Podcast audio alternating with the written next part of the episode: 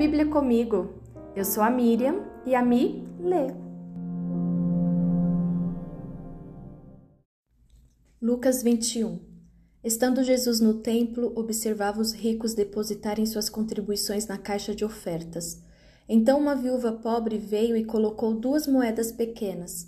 Jesus disse: Eu lhes digo a verdade, esta viúva pobre deu mais que todos os outros eles deram uma parte do que lhes sobrava, mas ela, em sua pobreza, deu tudo o que tinha. Alguns de seus discípulos começaram a falar das pedras magníficas e das dádivas que adornavam o templo. Jesus, porém, disse: Virá o dia em que estas coisas serão completamente demolidas, não restará pedra sobre pedra. Então eles perguntaram: Mestre, quando isso tudo acontecerá? Que sinal indicará que essas coisas estão prestes a se cumprir? Ele respondeu: não deixem que ninguém os engane, pois muitos virão em meu nome dizendo: Eu sou o Cristo, e afirmando: Chegou a hora, mas não acreditem neles. E quando ouvirem falar de guerras e rebeliões, não entrem em pânico. Sim, é necessário que essas coisas aconteçam primeiro, mas ainda não é o fim. E continuou: Uma nação guerreará contra outra e um reino contra o outro. Haverá grandes terremotos, fome e peste em vários lugares e acontecimentos terríveis e grandes sinais no céu.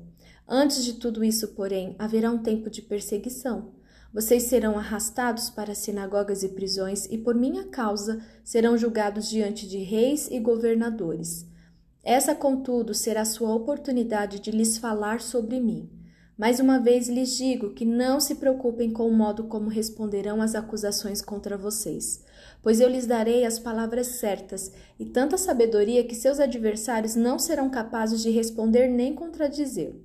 Até mesmo seus pais, irmãos, parentes e amigos os trairão, e até matarão alguns de vocês. Todos os odiarão por minha causa. Mas nenhum fio de cabelo de sua cabeça se perderá. É pela perseverança que obterão a vida.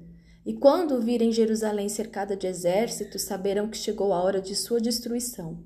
Então quem estiver na Judéia fuja para os montes, quem estiver na cidade saia, e quem estiver no campo não volte para a cidade. Pois aqueles serão os dias da vingança, e as palavras proféticas das Escrituras se cumprirão. Que dias terríveis serão aqueles, aqueles para as grávidas e para as mães que estiverem amamentando, pois haverá calamidade na terra e grande ira contra este povo. Serão mortos pela espada, ou levados como prisioneiros para todas as nações do mundo. E Jerusalém será pisoteada pelos gentios até que o tempo deles chegue ao fim.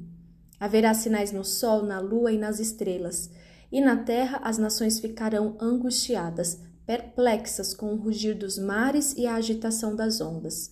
As pessoas ficarão aterrorizadas diante do que estará prestes a acontecer na terra, pois os poderes dos céus serão abalados.